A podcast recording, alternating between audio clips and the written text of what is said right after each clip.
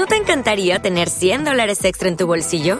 Haz que un experto bilingüe de TurboTax declare tus impuestos para el 31 de marzo y obtén 100 dólares de vuelta al instante.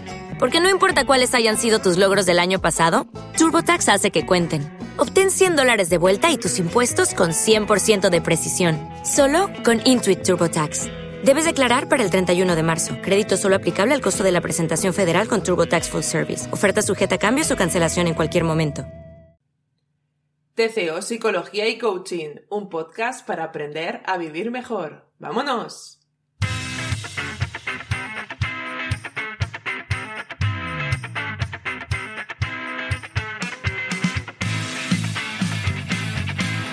Soy Aroa Granado, psicóloga, y te doy la bienvenida a este canal creado por todo el equipo de tu consulta online.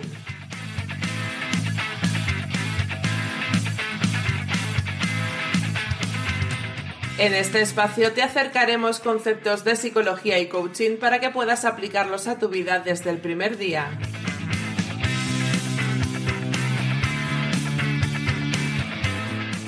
Si quieres saber más sobre nosotros, visítanos en www.tcopsicologiaycoaching.com, la terapia más accesible a un solo clic de distancia. Hola, ¿qué tal? ¿Cómo estás? Yo estoy encantada de estar contigo en un podcast más de esta quinta temporada de TCO Psicología y Coaching. En este podcast de esta semana vamos a hablar de cómo mantener una autoestima sana. Y quédate porque creo que no tiene nada que ver con lo que has escuchado en otras ocasiones. Así que vamos a comenzar.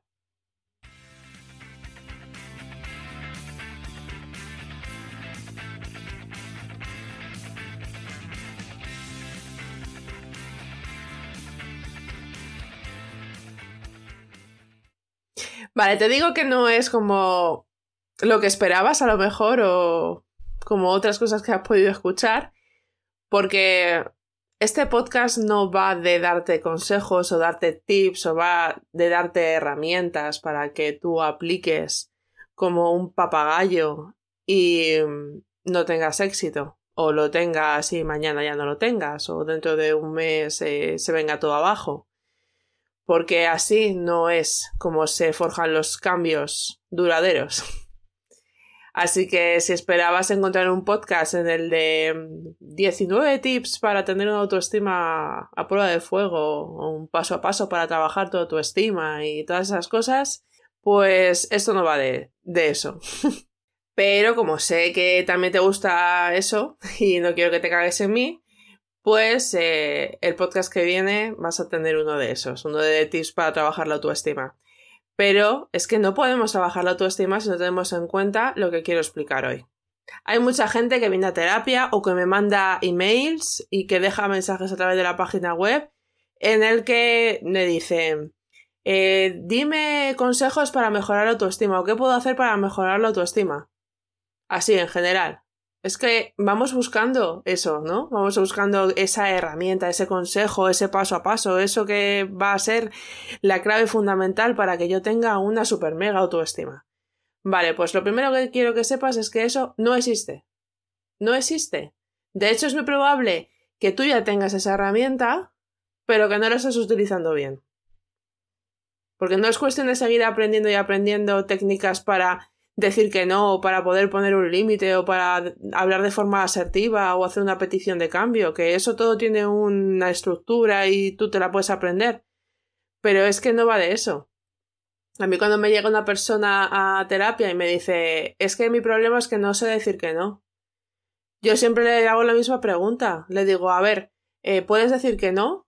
dime la palabra no, ¿vale? Dime no. Y la otra persona me dice no. Y le digo, ¿ves? No tienes ningún problema en decir que no. Ahora vamos haciendo la pregunta adecuada. La pregunta adecuada es ¿por qué no lo haces? Parece una tontería, pero aquí está el kit de la cuestión.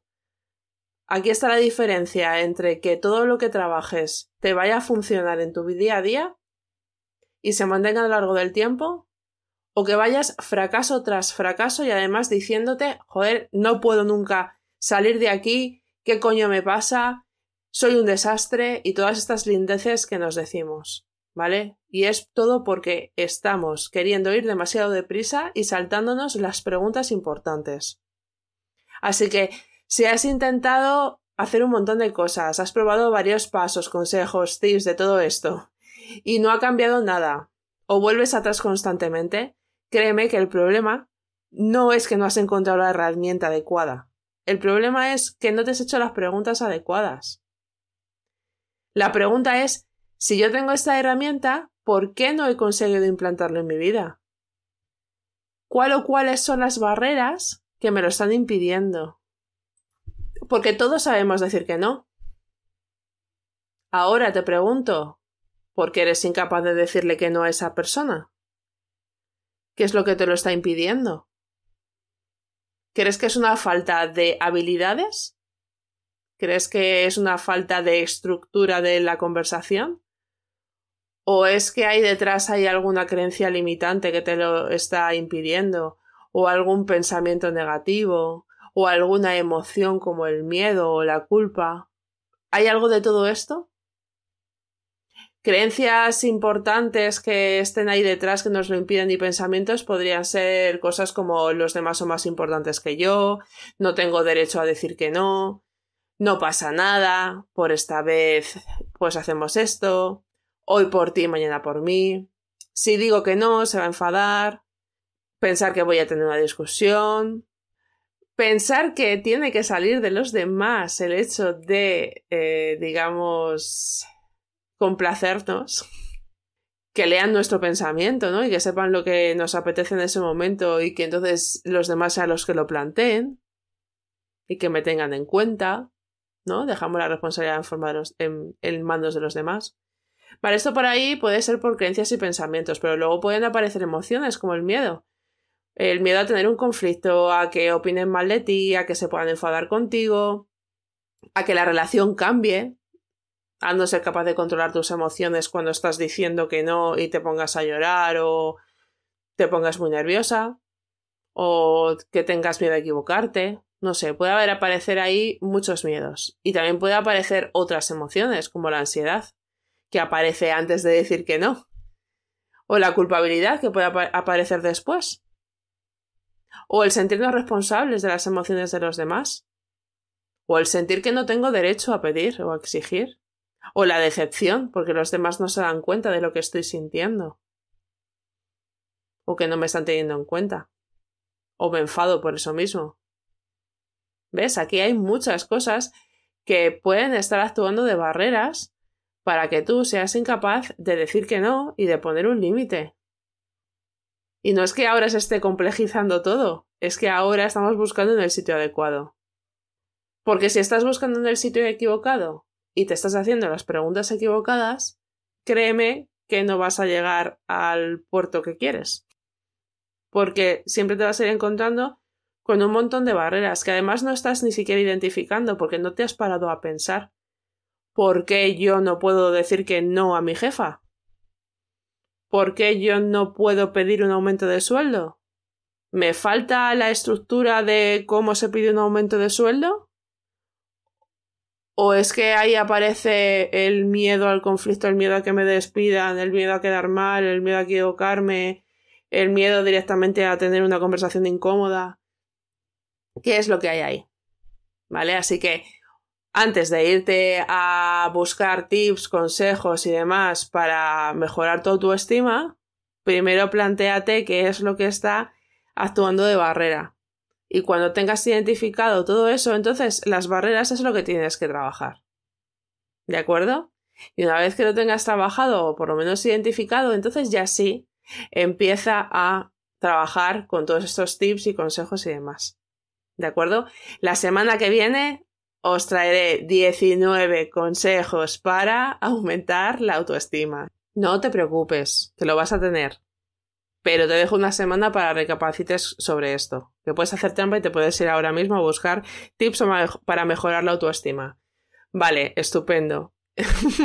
Pero si realmente estás comprometida contigo misma, estás hasta las narices de estar chocándote constantemente con la misma pared y quieres cambiar de una vez por todas, entonces párate y hazte estas preguntas, de verdad. Porque es que si no, vas a estar todo el rato en el bucle. Es que soy muy torpe y yo no puedo hacerlo. Vale, no es que no puedas, es que no lo estás haciendo de la forma correcta. Vamos a hacerlo así. Por probar no pierdes nada. Por cierto que si aún no tienes el test de autoestima, en la descripción de este podcast te dejo el link para que te lo puedas descargar. Es un test breve de 10 preguntas científicamente probado en el que vas a tener una puntuación y vas a saber si tu autoestima es baja, media o alta. ¿De qué nos sirve esto? Pues para saber de dónde partimos para trabajar todo esto, porque si tienes una autoestima muy baja, es muy probable que tengas muchas barreras de las que hemos estado hablando hoy ahí actuando en la clandestinidad. Descúbrelas y vamos a irlas trabajando. Así que Vete al test de autoestima y descubre en qué punto estás de tu camino de crecimiento personal. Y si quieres que te ayudemos en el proceso individual de acompañamiento, pues ya sabes dónde estamos, TCO Psicología y Coaching, tenemos terapia online por videollamada. Nos escuchamos en el siguiente podcast y recuerda, en la vida a veces se gana y a veces se aprende. Piensa positivo. Chao. Has llegado hasta el final y eso demuestra tu compromiso. Enhorabuena. Recuerda que nosotras podemos mostrarte una parte del camino, pero quien tiene que andarlo eres tú.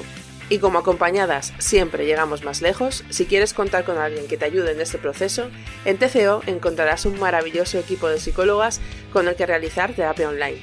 Visítanos en www.tcopsicologiaycoaching.com.